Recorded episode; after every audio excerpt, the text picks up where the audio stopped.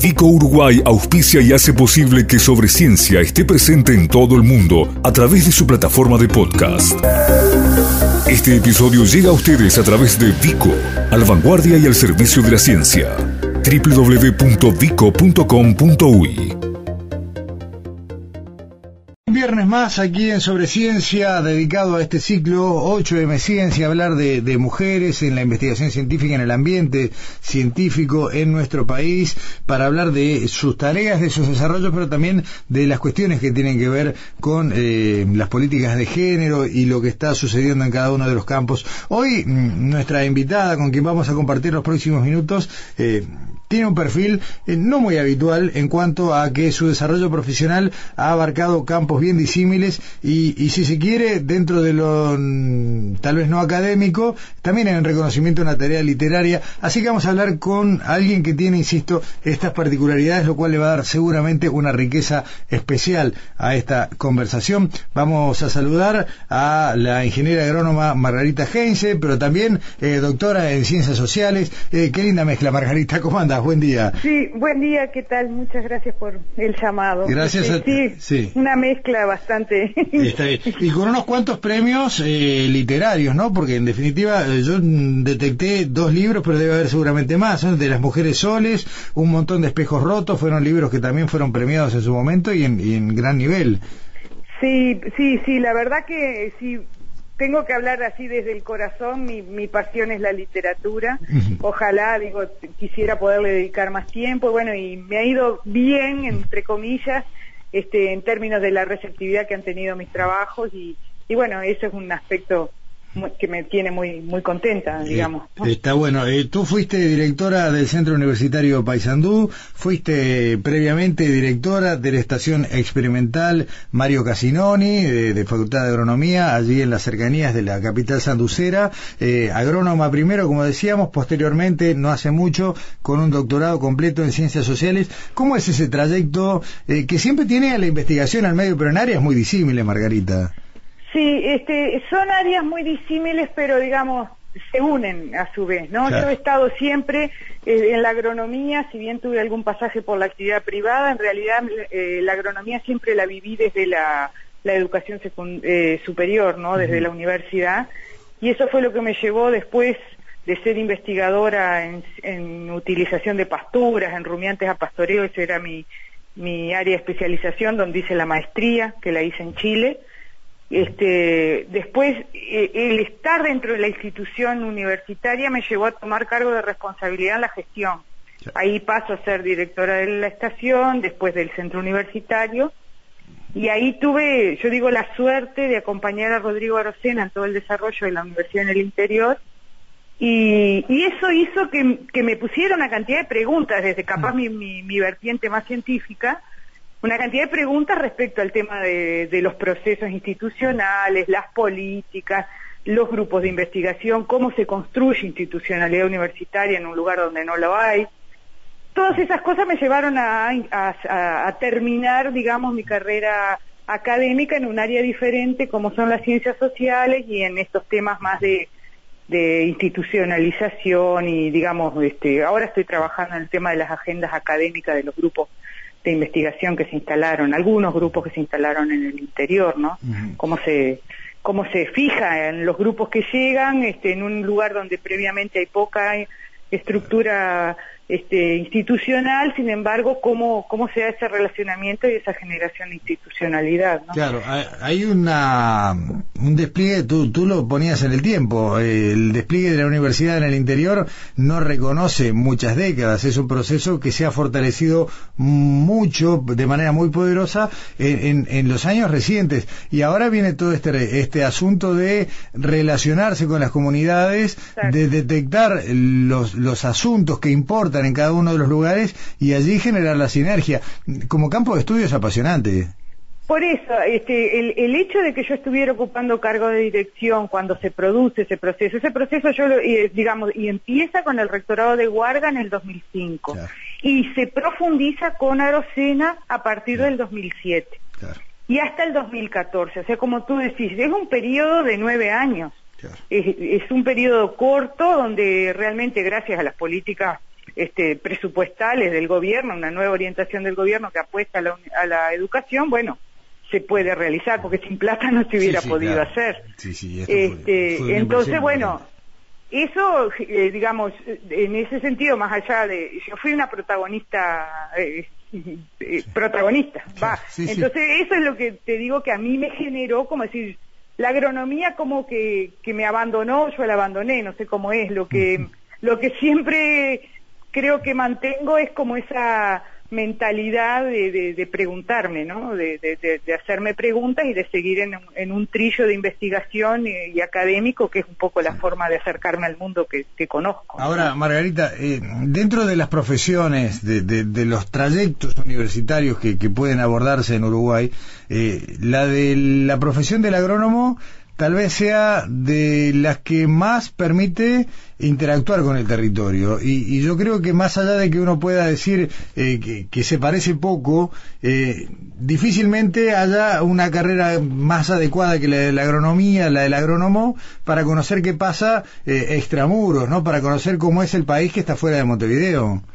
Sí, sí. Además, este, totalmente, la, carrera de agronomía es una carrera riquísima riquísima en el sentido que tiene justamente tiene una vertiente de ciencias sociales, porque uno está permanentemente interactuando con la estructura de, las poblaciones, de la tierra, de los recursos, todos los factores de producción están involucrados, por lo tanto, tampoco es que las ciencias sociales están tan lejos. Este, también está la otra vertiente biológica, donde, bueno, ahí digamos que es lo que capaz está más vinculado a la producción en sí, pero si no estuviera el hombre, no estuvieran los factores de producción, tampoco habría producción. Entonces, eh, para mí en ese sentido yo creo que sí, que por más que yo siempre digo este, que dejé la agronomía, este, la formación básica siempre te, te matriza, digamos, te, te, formatea de alguna manera como para tener una mirada del mundo. Eso es, es así, ¿no? Sí, sí, sí, sí, ni hablar. Eh, además, eh, es como, como decías vos, eh, la presencia del hombre, en definitiva, es la que genera estos procesos, pero a su vez es la presencia del hombre la que los convoca, ¿no? La, la que hace que muchos de ustedes, más allá de que no hayan dejado de trabajar en el ámbito de la ingeniería, estén volcados a trabajar con las comunidades a trabajar con las comunidades, a, conocer las problemáticas de cada región, de cada, de cada pago chico, de encontrar, bueno, los mecanismos para, para hacer cosas sustentables, amigables con, las potencialidades de cada región. Hay para mí un, un, área de contacto muy potente, ¿no? Y no, no lo veo tan, tan reñido una cosa de la otra. Sí, sí, creo que, creo que sí. Este, mirado así como lo planteas vos, creo que, que sí, que es así, ¿no? Uno y, y muchos colegas están trabajando a ese nivel que, que, vos decís. ¿no? Sí, sí, Y, hay, y como una vez lo hablamos hace muchos años con, con quien fue decano de agronomía, eh, García Prechac, eh, por, ah, por, algo termina habiendo también unos cuantos agrónomos periodistas. También, sí, sí. Por eso digo, la, la, vastedad de la carrera hace que después nos encontramos con colegas en las profesiones más increíbles, ¿no? Porque, no increíbles, pero muy variadas. Exactamente, exactamente. Eh, Margarita, y, y dentro de esta mirada, ¿Dónde aparece la cuestión de género? Porque lo hablábamos recién fuera de aire, eh, tu carrera base, la, agronomía y más en la época en la que tú la cursaste, no era justamente un lugar donde fuera fácil encontrar estudiantes mujeres. Eh, allí se me ocurre que ya había una impronta compleja en el tema de género eh, y después en tu carrera esto ha seguido presente. Sí, este, el tema de, género, bueno, cuando yo estudié, como, como tú decías, éramos la franca minoría, ¿no? Es decir, hoy Incluso cuando yo daba clase en facultad ya las cosas eran distintas y había casi igualdad de número de mujeres y de varones. Cuando yo cursé acá la estación experimental eran una generación de 118 personas y 14 éramos mujeres nada más. Y este y bueno, siempre como que en esas épocas y durante muchos años el tema género estaba bastante invisibilizado. Nosotros teníamos como que que hacernos valer un poco en esa estrategia que por lo menos mis compañeras y yo tuvimos de que teníamos que demostrar que no éramos menos, un poco una cosa así, no sé cómo la masculinización de, de, la mujer, no sé cómo no sé cómo explicarte, porque no era que nos volviéramos este em, eh, varones, digamos, pero sí teníamos que demostrar que podíamos este, voltear una oveja, que no teníamos, no le hacíamos asco a meter el dedo en, en la bosta, yo que sé, cosas de esas. como e, en ese sentido era como que teníamos que demostrar que podíamos a pesar de ser mujeres. Esa mirada que era la que prevalecía en aquel momento y que nosotros la asumimos, porque por eso hablo de invisibilización, nosotros asumimos que teníamos que hacerlo así. Había un, un profesor, nuestro profesor de sociología, estoy hablando de los últimos años de la dictadura, en facultad, el hombre decía que él entendía que, que, la, que la mujer no era apta, estábamos nosotros acusando, ¿no? Nos lo decía así en la cara en el anfiteatro, no éramos aptas para eh, hacer este, estudiar agronomía porque capaz que algún trabajo en una oficina sí, pero salir al campo, cuando uno va a visitar a un productor y uno se va al campo con el, al medio del campo con el productor, una mujer no puede hacer eso. Así nos lo decía. claro. Eh, de ahí hasta acá el camino fue largo, pero claramente, eh, si uno compara con aquel arranque, eh, a ver, la tarea no fue infructuosa. No, y tuvimos que pelearla mucho. Yo a veces me acuerdo, viste, de, encontrar llamados, por ejemplo, de organismos públicos, incluso que decía este, llamados a cargo, ¿no? En aquella época que yo salí de la facultad había muy poco trabajo para el agrónomo y en algunos cargos públicos incluso decían sexo eh, masculino, expresamente. Y bueno, y eso nosotros fuimos y teníamos la barra de amigas, ¿no? Teníamos como la consigna de que si aparecía un aviso de ese tipo íbamos y nos presentábamos y dejábamos el, de todas maneras nos presentábamos, así tipo militante, digamos, una tarea militante, ir y presentarnos igual porque este, había como que ir derribando esas cosas que se daban como, como naturales, ¿no? Un poco ella, yo creo que el cambio más que nada ha sido en cómo se ha tomado conciencia del, del problema, incluso por las mujeres mismas, ¿no? De que de que antes estaba como invisibilizado y te decías que tenía que ser así, nosotros lo hacíamos, decíamos que teníamos que demostrar que podíamos y lo hacíamos, no sé. Eh, y, hoy que lo mirás desde, desde tu nueva capacitación, desde, desde un lugar distinto, con bueno este doctorado, eh, con esta mirada en lo que puede ser el despliegue y la, imbricación de lo académico en las comunidades, eh, ¿cómo aparece representada la cuestión de género? Y no, ahora como que las mujeres, este, eso un poco, se han empoderado del tema, este, ya no le venden cualquier verso, eso un poco me parece. Y aparece, si bien existe el famoso techo de cristal, yo creo que es una de los principales limitantes que tenemos, este, yo veo que hay otra actitud, sobre todo en las muchachas jóvenes, ¿no? Lo veo en, en los jóvenes, en las estudiantes, en, digo, en la generación de mis hijos, por ejemplo, donde donde se plantean las cosas desde otro lugar, ¿no? ¿no? se acepta que uno tenga capacidades distintas o que uno tenga que demostrar nada, ¿no? Uno tiene los mismos derechos. Y este y, ahí creo que es este una de las diferencias más importantes. No no es que hayamos resuelto nada o, o hemos resuelto en parte, nomás digo, pero me parece que el cambio de perspectiva es lo, lo que yo visualizo más, ¿no? Está bueno. Eh, si bien la mayor parte de tu trayectoria tiene que ver con, con tareas y desarrollos hechos en el interior, ¿crees que es distinto en Montevideo?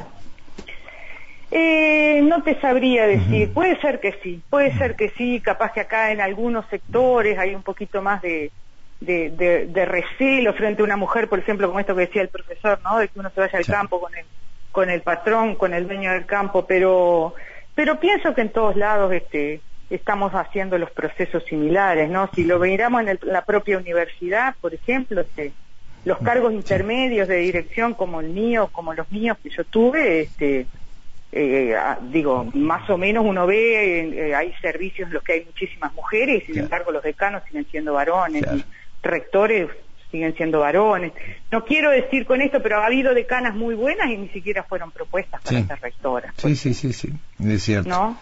Es cierto. Entonces, eh, creo que es general en un país que, que está tan urbanizado y relativamente este, cercano, ¿no? De eh, todo.